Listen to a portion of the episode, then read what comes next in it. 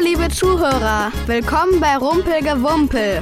Wir haben heute wieder eine neue Geschichte für euch. Ja, und wir sind mitten im Gri-Gri-Märchensommer. Und Dan und ich sind nicht allein im Studio. Wir haben Gäste. Wollt ihr euch mal vorstellen? Ich bin Lovis und bin acht Jahre alt. Und neben mir steht meine Schwester Janne. Und meine Schwester Janne ist fünf Jahre alt. Lovis und Janne, die haben bei unserem Gewinnspiel mitgemacht, letzte Woche beim Rocker Sommerfest. Und der Lovis hat den ersten Preis gewonnen. Herzlichen Glückwunsch! Das ist eine Mäuseöhrchen-Mitgliedschaft in unserem Lauscherclub und noch ein Studiobesuch. Und seine Schwester Janne, die hat den dritten Preis gewonnen, die hat auch den Studiobesuch gewonnen. Und wir freuen uns total, dass ihr da seid.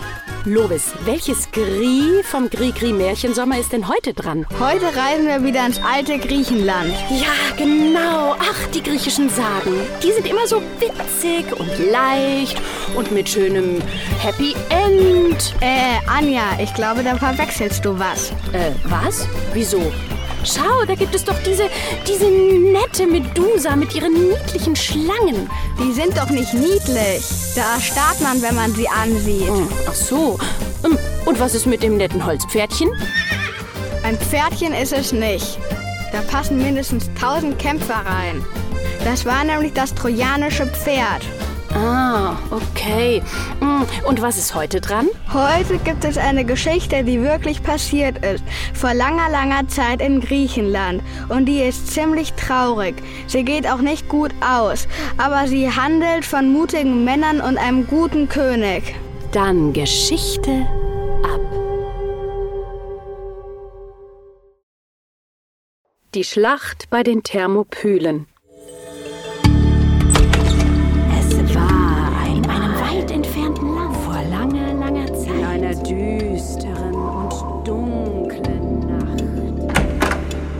Es euch bequem und die Rumpelgewumpel-Geschichte kann beginnen.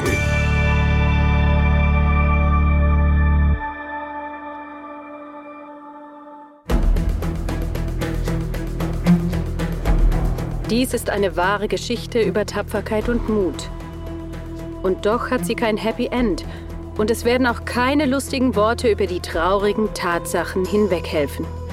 Nein, Krieg hat kein freundliches Gesicht, macht keine Späße.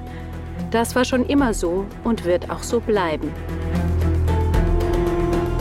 O ihr Männer, die ihr in den Straßen des weiten Sparta wohnt, feiert das Kanaja-Fest.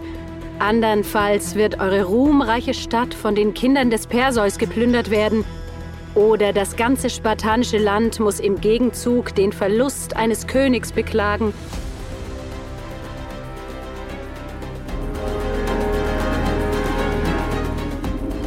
Die Thermopylen in Griechenland.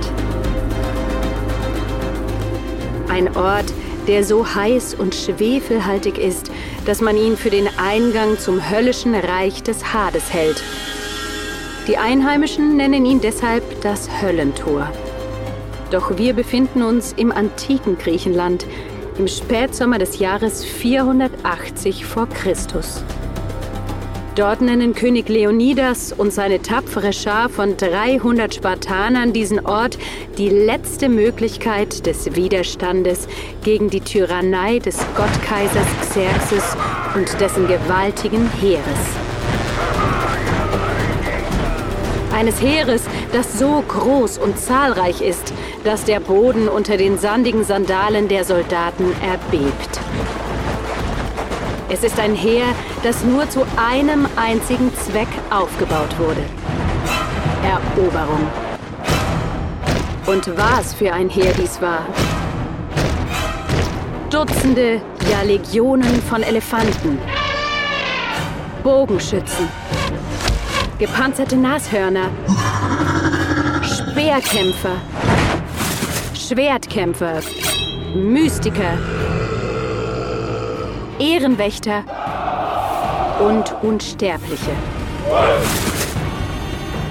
Antike griechische Gelehrte berichten, dass das Heer des Xerxes so groß war, dass seine Soldaten, als sie an den Ufern des Flusses Echeidoros ankamen, diesen austranken. Xerxes und seine Männer marschierten unter dem Klang von Trompeten und Trommeln, Gongs und Zimbeln immer weiter voran. Dies machte einen so unheilvollen Lärm, dass er sogar die Götter aufzuwecken vermochte. Während ihres Vormarsches fielen die Königreiche und Stadtstaaten, durch die sie zogen, wie Weizen vor der Sense. Sie machten alles nieder und überwältigten jedes Volk. Doch dann trafen sie auf die besten Krieger des Altertums, die Spartaner.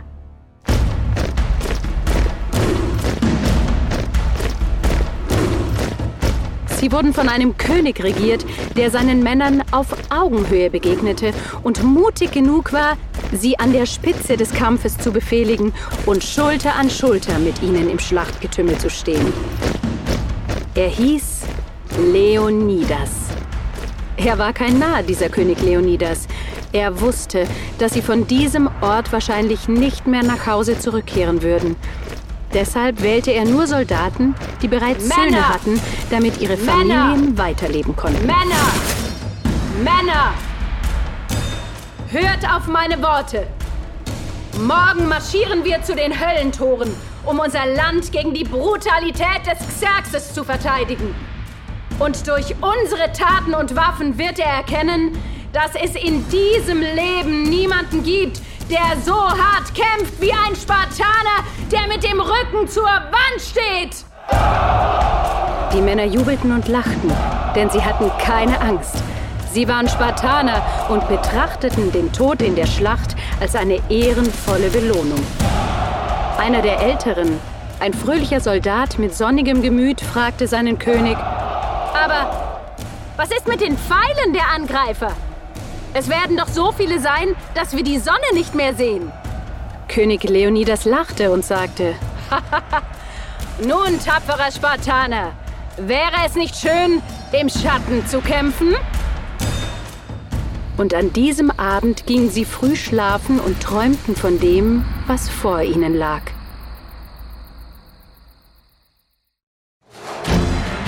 Noch bevor die Sonne ihre ersten Strahlen hinter den Bergen hervorschickte, waren die Soldaten auf den Beinen und marschierten los.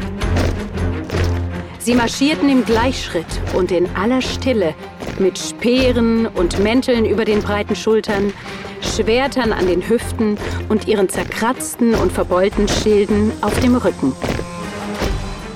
Dann ging die Sonne auf und mit ihr kam die Hitze doch noch vor Mittag dieses Tages erreichten sie die Tore der Hölle, die Thermopylen.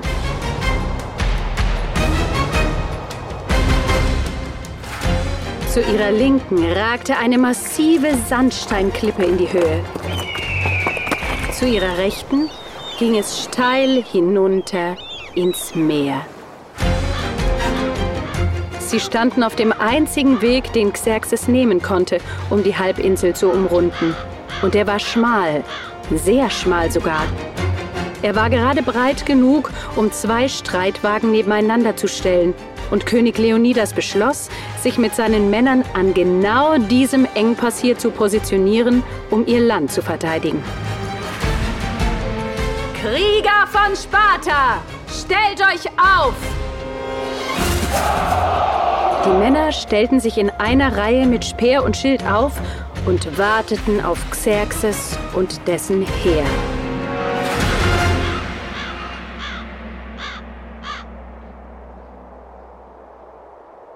Sie mussten nicht lange warten.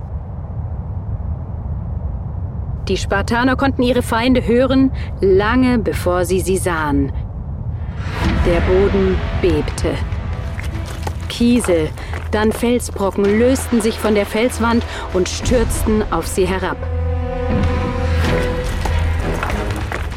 Vor ihnen stieg eine Staubwolke auf und trübte den Himmel, während die Tiere und Menschen unaufhaltsam vorwärts marschierten. Elefanten trompeteten. Trommeln schlugen. Die Peitschen der Aufseher schnalzten und schlugen durch die Luft und trieben die Kriegstiere auf die Reihen der Spartaner zu. Die Schlacht schien unausweichlich zu sein. Xerxes, der Narr, Xerxes, der Wahnsinnige, Xerxes, der Eitle, ritt auf einer von Sklaven getragenen Sänfte und lachte, als er die Handvoll Spartaner sah, die ihm den Weg versperrten. Was ist das? Eine Ameise unter den Füßen meiner Armee. Eine Fliege, die um mein königliches Haupt schwirrt. Eine winzige Wespe, die mich sticht, während ich schlafe. Geht beiseite, Spartaner. Und vielleicht werde ich gnädig sein. Denn wenn ihr es nicht tut, werdet ihr meinen Zorn zu spüren bekommen. Die Spartaner buhten Xerxes aus und verhöhnten ihn für seine überheblichen Worte. Schweigt! brüllte Xerxes, der nun wütend darüber war, von einer so kleinen Gruppe von Männern ausgebremst zu werden. Legt eure Waffen nieder! befahl er. König Leonidas nahm seinen Helm ab, trat vor und rief: Ihr seid so weit marschiert. Warum kommt ihr nicht und holt sie euch selbst? Xerxes, der nun vor Wut schäumte, brüllte: Bogenschützen! Verdunkelt den Himmel! Ganze 5000 Pfeile wurden abgeschossen und schwirrten wie wütende Hornissen auf die dicht gedrängten Reihen der Spartaner zu. Doch die Spartaner waren gut trainiert. Sie fielen im Nu auf die Knie und zogen ihre großen Schilde über den Kopf, um sich zu schützen. Es sah aus wie der riesengroße Panzer einer Schildkröte. Die Pfeile fielen wie tödliche Regentropfen, verletzten aber niemanden. Phalanx! befahl ihr König. Die Männer standen auf, hoben ihre Schilde bis knapp unter die Augen und bildeten eine einzige undurchdringliche Mauer aus Bronze.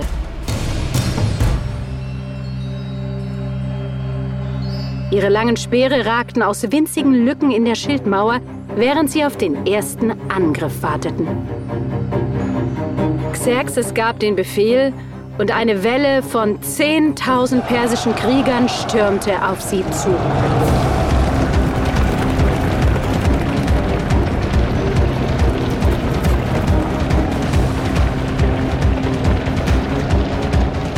Als die Sonne im Westen unterging, stand kein einziger Perser mehr und kein einziger Spartaner war gefallen. Die 300 hatten den Tag gewonnen. Aber wer wusste schon, was der nächste Tag bringen würde? Beide Seiten zogen sich zurück, um sich die Nacht über auszuruhen.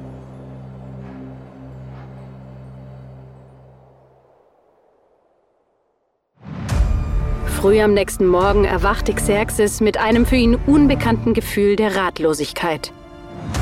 Seine Selbstsicherheit war wie weggeblasen. So hatte er sich das Ganze nicht vorgestellt.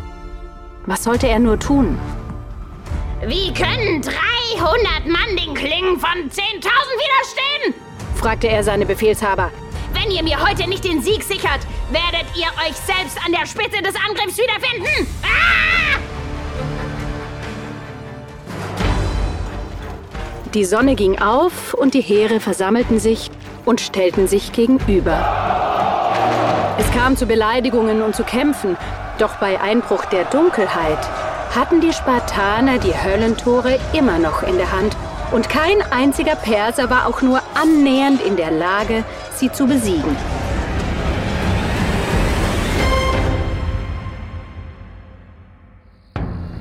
In dieser Nacht, als die Männer sich ausruhten und ihre Wunden versorgten, ging ihr König, der tapfere Leonidas, unter ihnen umher und sprach, als wäre er einer von ihnen.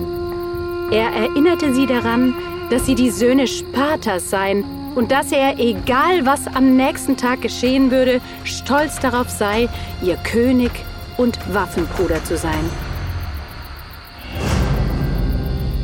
Auf der anderen Seite des Plateaus, auf der anderen Seite der Tore, sah es ganz anders aus. Xerxes schimpfte und tobte und ließ seine Befehlshaber wegen ihrer Unfähigkeit enthaupten. Niemals, niemals habe ich ein solches Debakel gesehen! Eine Handvoll Männer, nicht mehr als eine Handvoll Samen, hat uns nicht nur einmal, nein, zweimal zurückgeschlagen und keinen am Leben gelassen! Ah! Morgen, egal was passiert, müssen wir gewinnen! Habt ihr gehört? Wir müssen gewinnen!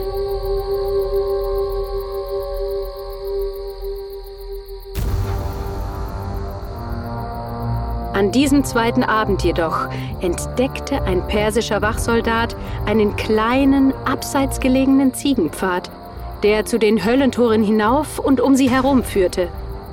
Was Xerxes ermöglichte, König Leonidas zu umgehen und eine Abteilung von Männern hinter die 300 Spartaner zu schicken.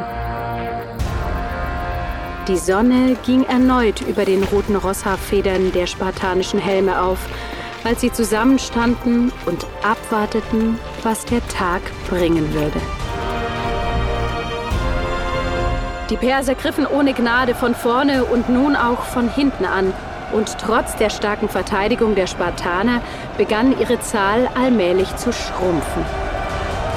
Thanatos, der Gott des Todes, holte sie an diesem Tage alle. Ihre Speere zerbrachen, Ihre Schilde zersplitterten, ihre Kurzschwerter schnitten in die eine oder andere Richtung. Aber sie saßen fest zwischen zwei persischen Streitkräften und es gab nichts, nichts, was sie dagegen tun konnten. Aus den 300 wurden 200, dann 100, bis sie nur noch eine Handvoll Männer waren, die sich im Kreis um ihren König versammelten.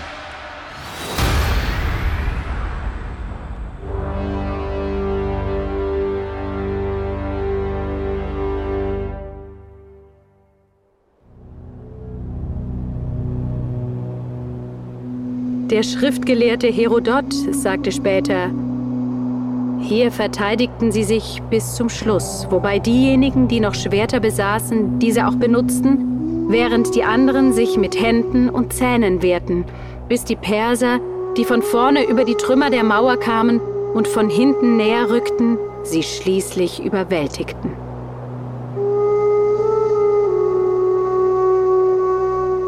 Und so fiel Leonidas der König von Sparta, umgeben von seinen toten Freunden und Feinden. Und Xerxes marschierte weiter durch die Länder des freien Volkes.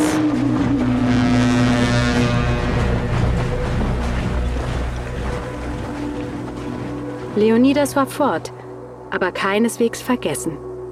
Denn wenn man in das heutige Griechenland reist und die staubige Straße zu dem Ort entlang geht, den sie die Höllentore nennen, sieht man eine Statue von König Leonidas, die stolz auf dem Boden steht, auf dem sie gekämpft hatten. Dort befindet sich auch eine Gedenktafel, auf der zu lesen ist, Fremder, geh und sage Sparta, dass wir hier liegen und ihren Gesetzen gehorchten.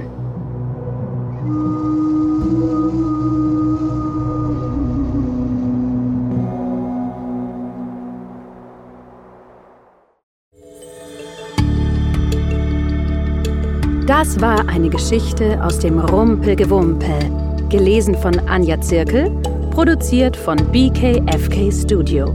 Danke fürs Zuhören.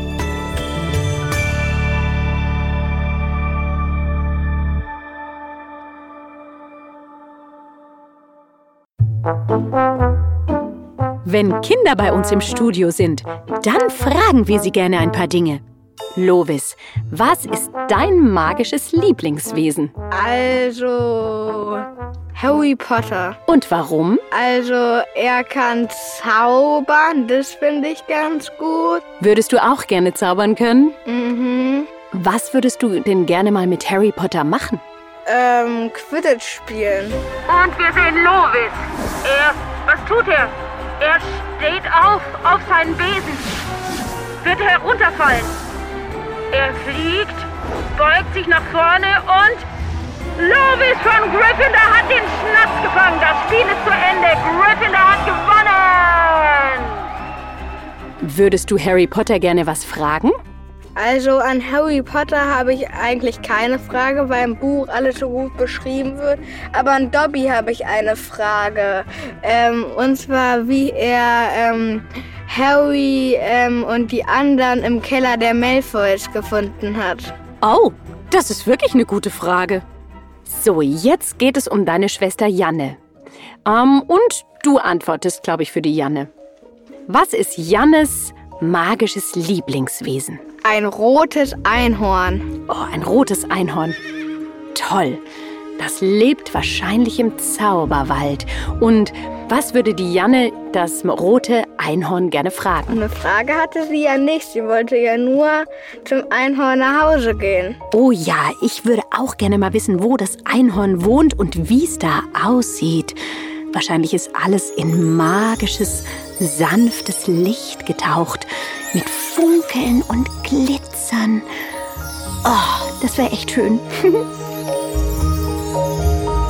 Lovis und Janne, vielen Dank für euren Besuch bei uns im Tonstudio.